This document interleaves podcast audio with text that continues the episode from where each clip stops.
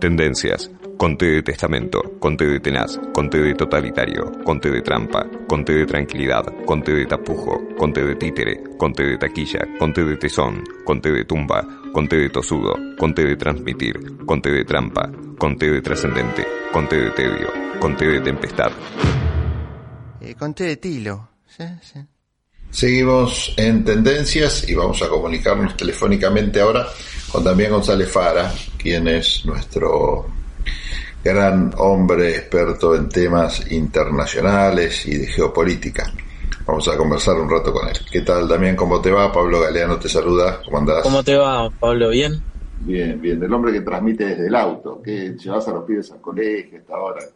Claro, hacemos, vamos, eh, trabajamos, vamos a la oficina, volvemos y en el medio transmitimos. Bueno, sí, es un poco la vida moderna. Y la vida moderna nos somete también a noticias a veces que parecen del otro lado del mundo y que nunca nos van a afectar, como por ejemplo lo, de- lo que está pasando en China con Taiwán, que vos el otro día me recordabas que lo anticipamos en alguna charla ya hace meses, que seguramente era uno de los temas que se venía y se vino nomás. Bueno, contame un poco qué pasó de esos tres meses hasta acá, que vos anticipabas un posible conflicto o como un frente complicado para prestar la atención y hoy ese frente, no sé si ya estalló por los aires, pero ahí anda, ¿no? Sí, bueno, en realidad eh, forma parte de un contexto donde, como eh, en esa oportunidad, hablábamos de que tenés una potencia en franco ascenso, como China, y una potencia que se estancó, en este caso Estados Unidos.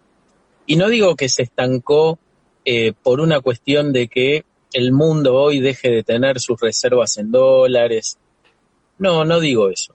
Lo que digo es que se estancó en materia, por ejemplo, de inteligencia artificial. También digo en términos relativos, el crecimiento de China en materia espacial y aeroespacial fue mucho más abrumador, con muchísima más velocidad en estos últimos 10 años eh, que lo que le costó a Estados Unidos eh, ser pionero en el espacio y inclusive eh, llegar con, con un robot a Marte. ¿Y por qué, digo esto? que, ¿Qué significa que Estados Unidos se estancó en materia de inteligencia artificial?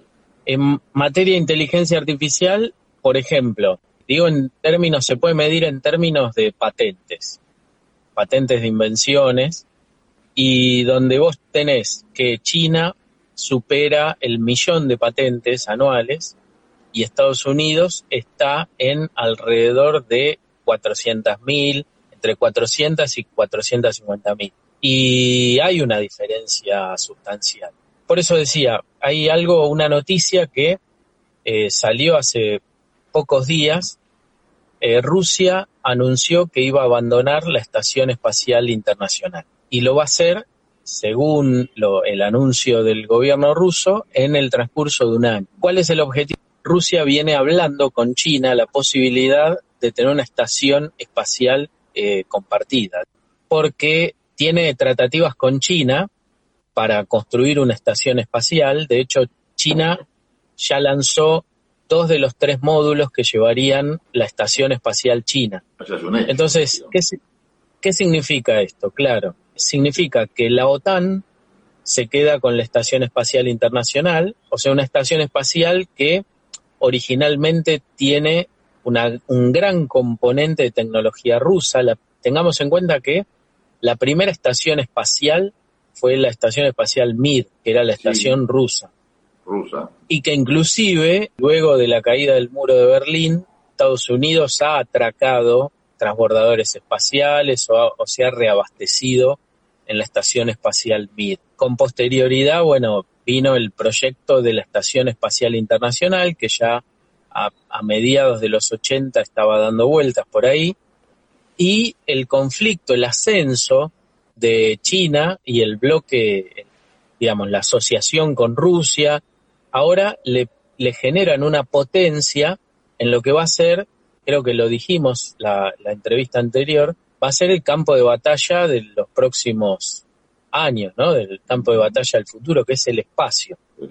Teníamos, teníamos el ciberespacio, y digo, con esto hay eh, mil chinos en una agencia que está dedicada exclusivamente, o sea, vos fijate la cantidad de recursos que le destina China a la guerra electrónica, sumado a que China logró posar un aparato, una nave, en el lado oculto de la Luna, eh, China logró enviar un robot a Marte y se suma a lo que ya envió Estados Unidos, Rusia. ¿Y cuál es el objetivo? Y acá viene lo interesante el PC chino, el Partido Comunista Chino, espera para el año 2049, que se cumple el centenario de la revolución cultural liderada por Mao, esperan ser la primera potencia mundial en materia económica, en materia de tecnología y en materia militar, y ser líderes en la carrera espacial. Ahora, al paso que vamos, se supone, y esto lo, se ha hablado, se ha discutido en el comité del PC chino, se supone que eso sería mucho antes. O sea, que estamos hablando de que China va a liderar eh, todas estas cuestiones en aproximadamente cinco o seis años, incluido la cuestión económica. Hoy el mapa del PBI global demuestra que Estados Unidos eh, concentra alrededor del 22-23% del PBI mundial y China está en el 19%. Claro, o sea, ahí nomás. No hay una, diferencia. Te hago una consulta porque a mí me ayuda escucharte, me ayuda a, pensar y a relacionar cosas. La primera que se me ocurre es un tema que siempre hablamos y vos me iluminaste al respecto, que tiene que ver con eh, los regímenes políticos que existen en Estados Unidos y en China, que la diferencia grande que tienen es que en Estados Unidos eh, no es tan fácil decidir vamos a invertir tal presupuesto en, por ejemplo, armas o en lanzar este, cohetes al espacio o, meternos en, esta, en este tipo de carrera, por ejemplo, espacial, ¿no? En cambio, en China basta la decisión del, del buró o del partido comunista, en este caso, en Rusia pasa algo parecido, para que se instale una política de Estado sin demasiada discusión.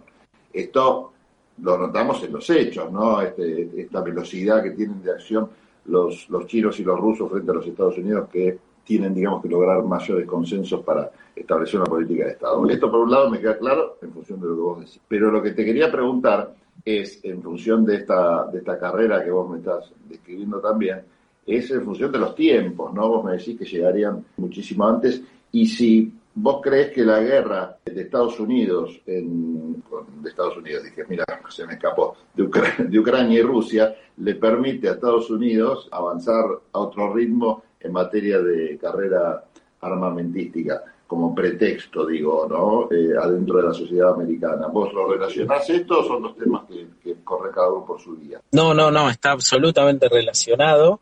Y de hecho, eh, vos fijate que todos los aliados de la OTAN y aliados extra OTAN han incrementado en el último año y medio el gasto militar.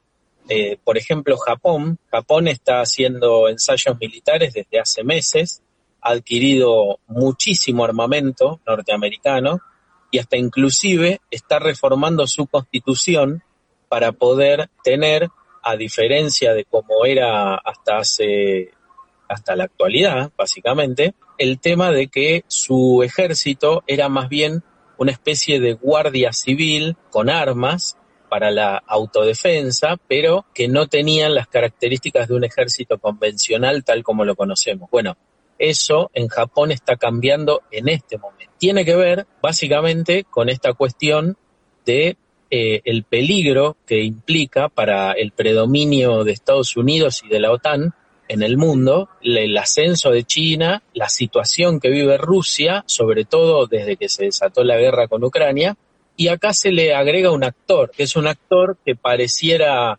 eh, menor en términos de lo que es la capacidad militar, pero que es importante en todo lo que es la, geopolítica de Oriente Medio, y que es Irán, que hace unos días también anunció que está en condiciones de construir eh, misiles nucleares. Entonces, si a la situación que hoy por hoy en Medio Oriente predomina Israel en materia militar, en materia de tecnología, también sostenida en gran parte por Estados Unidos, digo, se le agrega el componente de un Irán que anuncia que está preparado, bueno, vos ahí tenés en todo el globo, excepto América Latina, y parte de África, eh, tenés una escalada en términos militares y en términos de conflictividad que es muy grande.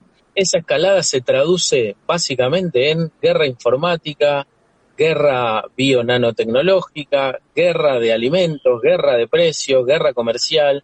O sea, la guerra atraviesa todas esas, todos esos segmentos al mismo momento. ¿Qué pasa con Taiwán? Bueno, lo que sucedió en Taiwán fue básicamente lo que conocemos todos, que es la visita de la presidenta de, la Cámara de Representantes, que es la máxima autoridad que visitó la isla en los últimos casi 30, 35 años. De hecho, Estados Unidos promovió en su momento, después de su acercamiento a través de eh, Richard Nixon en la década del 70, promovió que China forme parte de la ONU, eso tardó unos años, y que la ONU expulse a Taiwán, porque en realidad en la ONU existía el reconocimiento de lo que era la República Nacional China.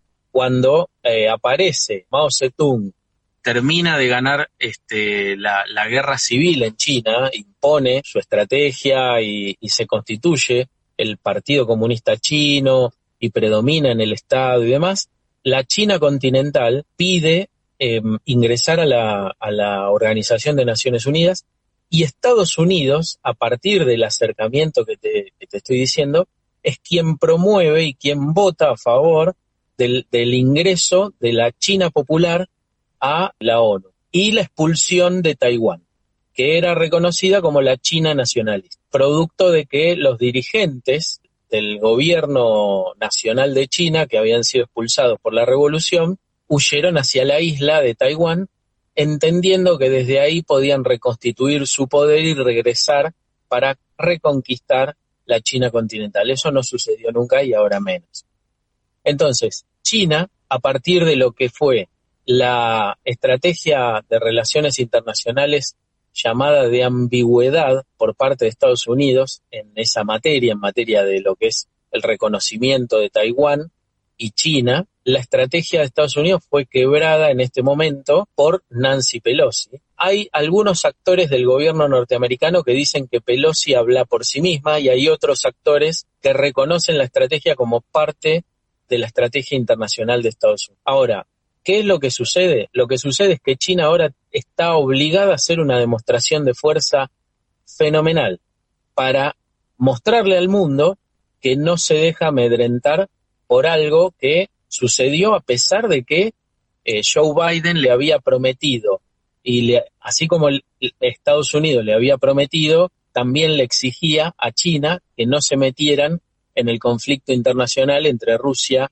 y Ucrania, y mucho menos, digamos, que Estados Unidos se meta en el conflicto de reconocimiento de soberanía o no por parte de Taiwán. Bueno, eso fue quebrado por Nancy Pelosi y ahora eh, los ejercicios militares que se están realizando sobre el mar de China y sobre todo sobre las costas casi de las aguas de, eh, de Taiwán, incluyeron en el día de hoy el lanzamiento de 11 misiles.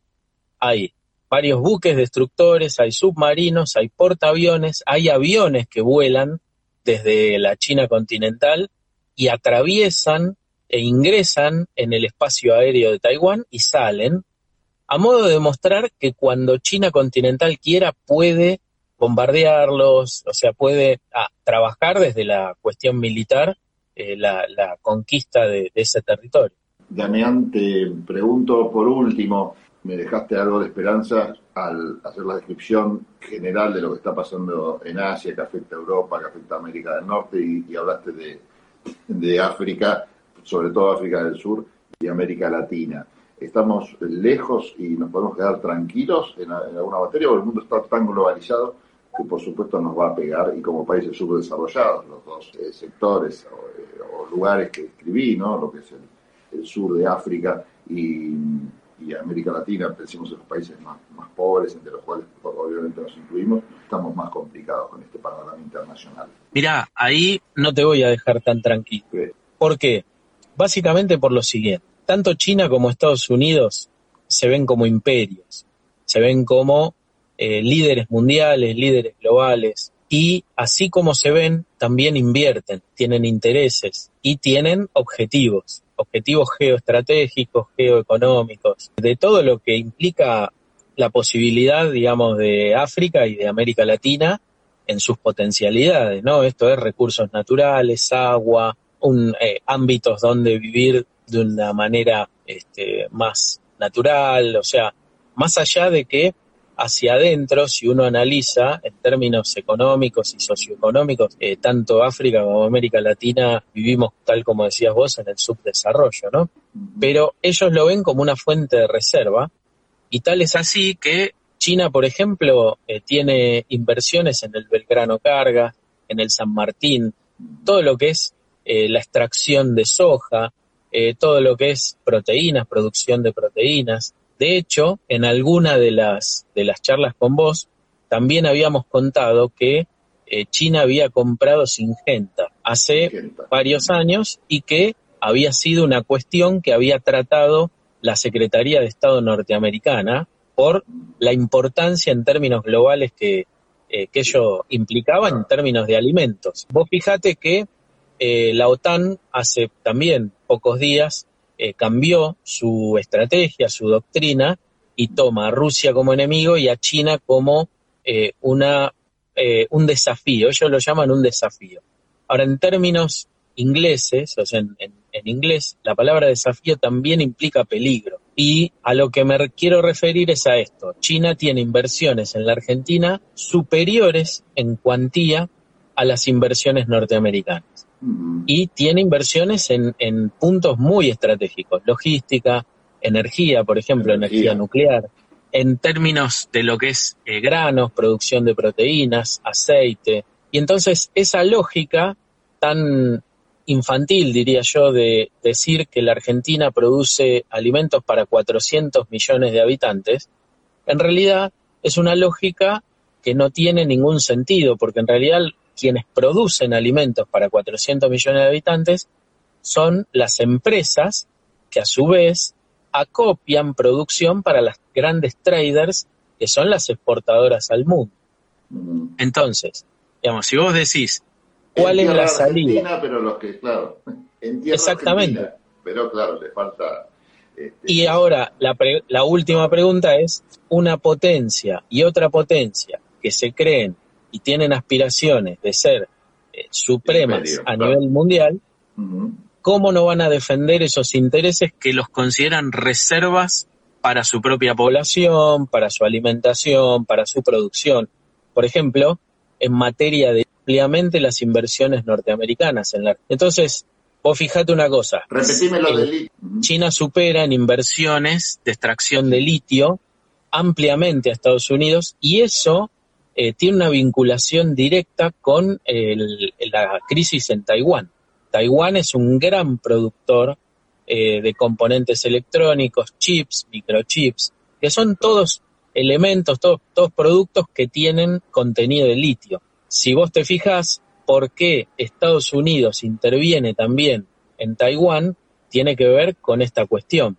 Como todo se va enlazando y relacionando es apasionante. La verdad que es, apasionante y es terrible, ¿no? Y yo te dije la última pregunta y te miento siempre y te dejo ahí en el auto pobre encerrado, Damián. Gracias en serio otra vez por estar comunicado con nosotros, pero no te puedo dejar de preguntar por Sergio Massa y todos estos rumores que corren en función de su relación, que es muy buena con los Estados Unidos, eh, en función también de algunos, algunas personas, iba a decir personajes, pero no corresponde, algunas personas que vimos en, la, en su asunción entre las 500 personas que estaban presentes, estaba presente, por ejemplo, José Luis Manzano, con intereses empresariales muy importantes. Sabemos de eh, la bienvenida que le dieron los mercados, fruto de esa misma relación con los Estados Unidos.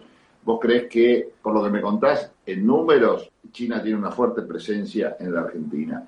¿Crees que a partir de esta asunción de Sergio Massa y con estas condiciones que te decía en función de sus relaciones propias internacionales, podemos llegar a, visibilizar algún cambio en este sentido en materia de negocios internacionales? ¿Cómo viste la presencia de Manzano ayer en la Asunción? ¿Qué te dejó pensando en la cabeza eso? Bueno, vamos por esto último, ¿no? La presencia de, de, estos, de estas personas, en realidad, lo que implican más allá de, de lo que significan cada uno de ellos o del poder o la influencia que puedan tener, digamos, yo creo que muchas veces uno hace una valoración quizás distorsionada de lo que implican estas personas. Yo, digamos, a, a un hombre de negocios no le voy a pedir que piense en términos humanistas. No. Es un error. A un hombre que piensa en términos de poder, no le puedo pedir que piense en términos de eh, cuidar el medio ambiente, de... No, el tipo va a pensar en términos de poder. Y, y el otro, el de negocio, a pensar en términos de rentabilidad. Lo que sea poder rentable lo va, Al tipo de poder estás haciendo alusión a Massa y al de negocios a, a José Luis Massa. cuando uno dice qué te parece la presencia y en realidad tanto el poder como los negocios Mm, eh, tienen una altísima dosis, si no, si no lo queremos llamar de corrupción, tienen, tienen grises que muchas veces eh, las personas del común no las pueden entender porque están formadas por otros valores. Mira, hay un- una anécdota muy interesante, ¿no? Eh, en Alemania eh, había tres niveles de colegios, había tres tipos de escuela.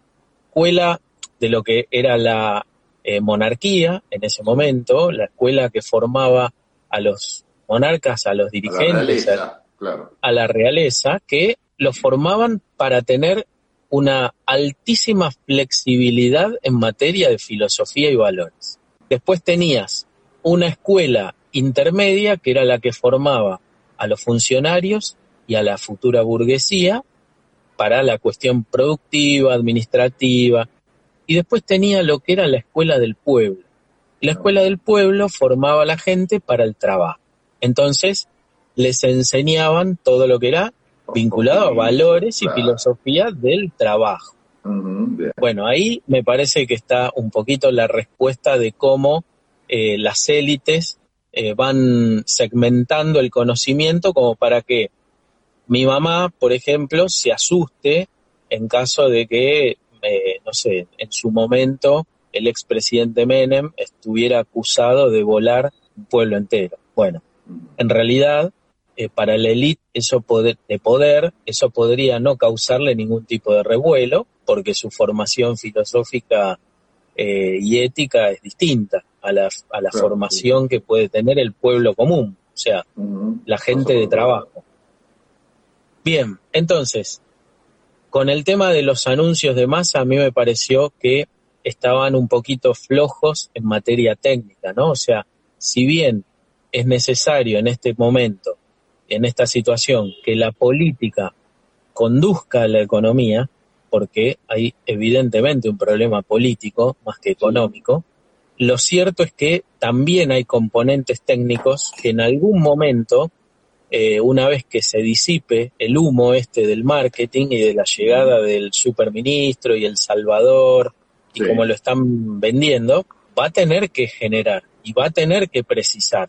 De hecho, ayer en la conferencia de prensa, cuando los periodistas le preguntaron un poquito más de precisiones, se mostró enojado. Enojado. Eh, sí. lo, vi al, lo vi al ministro enojado. Es más, de hecho, les lanzó una advertencia a los periodistas diciendo, no titulen mañana, no dijo ni sí ni no, respecto de cuestiones y, eh, y, y pautas vinculadas a, a lo que era eh, la agroindustria, ¿no? O sea, el programa que supuestamente viene a llevar adelante por, eh, por estas cuestiones. Y esta Y cosa luego- pro yanqui que se le mm, indilga Iba a a eso. masa de algunos sectores. En realidad, a mí lo que más me preocupa es que en algún momento toda esta zona, así como África, de hecho China, por ejemplo, ha comprado alrededor de 10.000 hectáreas en África, en partes de distintas partes de África, para cultivos propios y para todo lo que es trabajo de ingeniería genética, etcétera. Eh, así como acá también,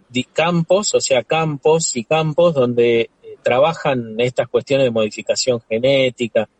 Básicamente, ¿a qué me refiero con esto? En algún momento va a haber que decidir de qué lado se está. Y a mí lo que más me preocupa es eh, que yo no sé si hoy por hoy estamos en la misma situación que en la Primera Guerra Mundial o en la Segunda Guerra Mundial, donde Argentina podía definir un espacio de neutralidad. Claro, o, ser el granero del mundo, claro. Tan fácil. Y donde Argentina, claro. ¿Por qué? Porque si vos te fijas, las principales traders, exportadoras, acopiadoras y las inversiones de capital en alimentos no son de Argentina. Entonces, en algún momento, todo ese capital va a presionar hacia su casa matriz, su casa matriz hacia el gobierno, el gobierno hacia la influencia militar, geopolítica, etcétera. Y en algún momento eh, esa situación puede llegar. La cuestión es quién gobierna y hacia dónde se plantea ese viraje. Bueno, es muy, muy difícil, ¿no? Muy difícil porque no tenés claro el poder real como para tomar esa decisión, ¿no? Si juego para tal o cual lado, porque el poder real lo tiene desgraciadamente bueno, la economía. La pregunta, yo te hago una pregunta a vos, si me permitís, Pablo. ¿Quién tiene más poder hoy? ¿Mark Zuckerberg o el Papa?